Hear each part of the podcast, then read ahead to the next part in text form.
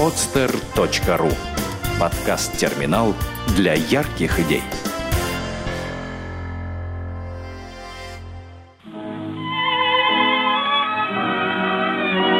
Дети войны. Подлинные истории. Хорошая память – залог счастливого будущего.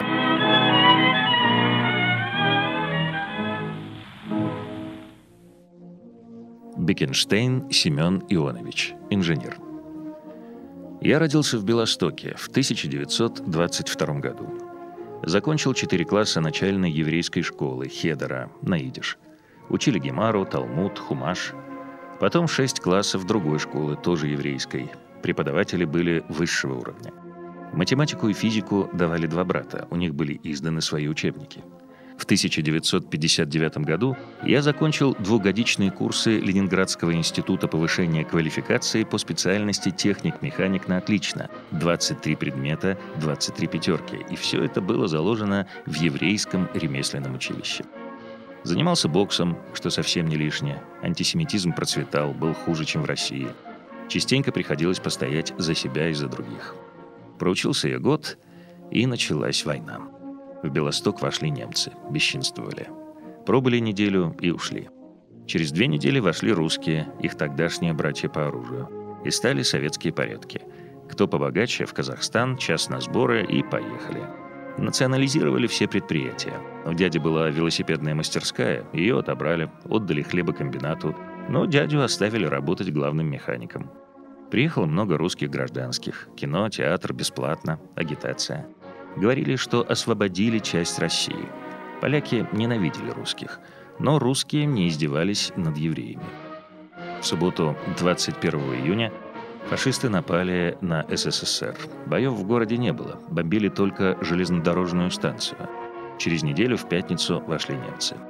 Сразу же сожгли 29 улиц в еврейском квартале и большую синагогу вместе с находившимися там евреями. Тому времени в Белостоке жили 50 тысяч евреев, а в области 350 тысяч. В первой половине июля немцы уничтожили более 6 тысяч. Еврейский район обнесли забором, установили двое ворот, поставили охрану, согнали туда всех евреев и образовали гетто. Все в возрасте от 15 до 65 лет были обязаны работать на немецких предприятиях, получая 500 граммов хлеба в день, позже 350 граммов. Все еврейское имущество было конфисковано. Мы жили недалеко от ворот. Я работал вместе с отцом на фабрике кочегаром. На груди и спине желтая звезда. Идти по тротуару не разрешалось, шли по проезжей части.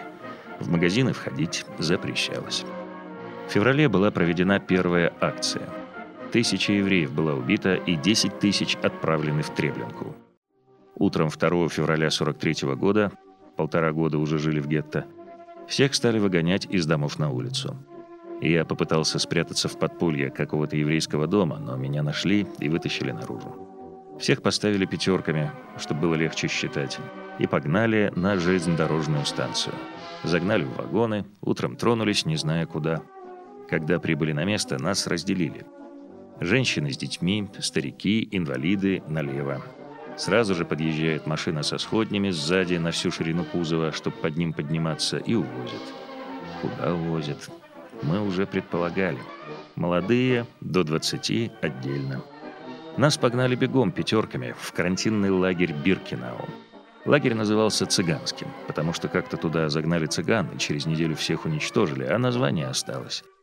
Сразу по прибытию в лагерь нас погнали в баню. Первая мысль в крематорий – но нет, это была баня. Там тоже издевались. Давали или холодную воду, или кипяток. Выдали одежду с двумя треугольниками в виде Магендовида на груди и на брюках. Справа треугольник, вниз углом красный, вверх желтый с номером. Мой номер 100-611. Его мне выкололи на предплечье левой руки, здесь же в бане. На второй день утром всех опять погнали пятерками. Остановили перед горой трупов, метра три высотой, не похожих на людей – Простояли два часа.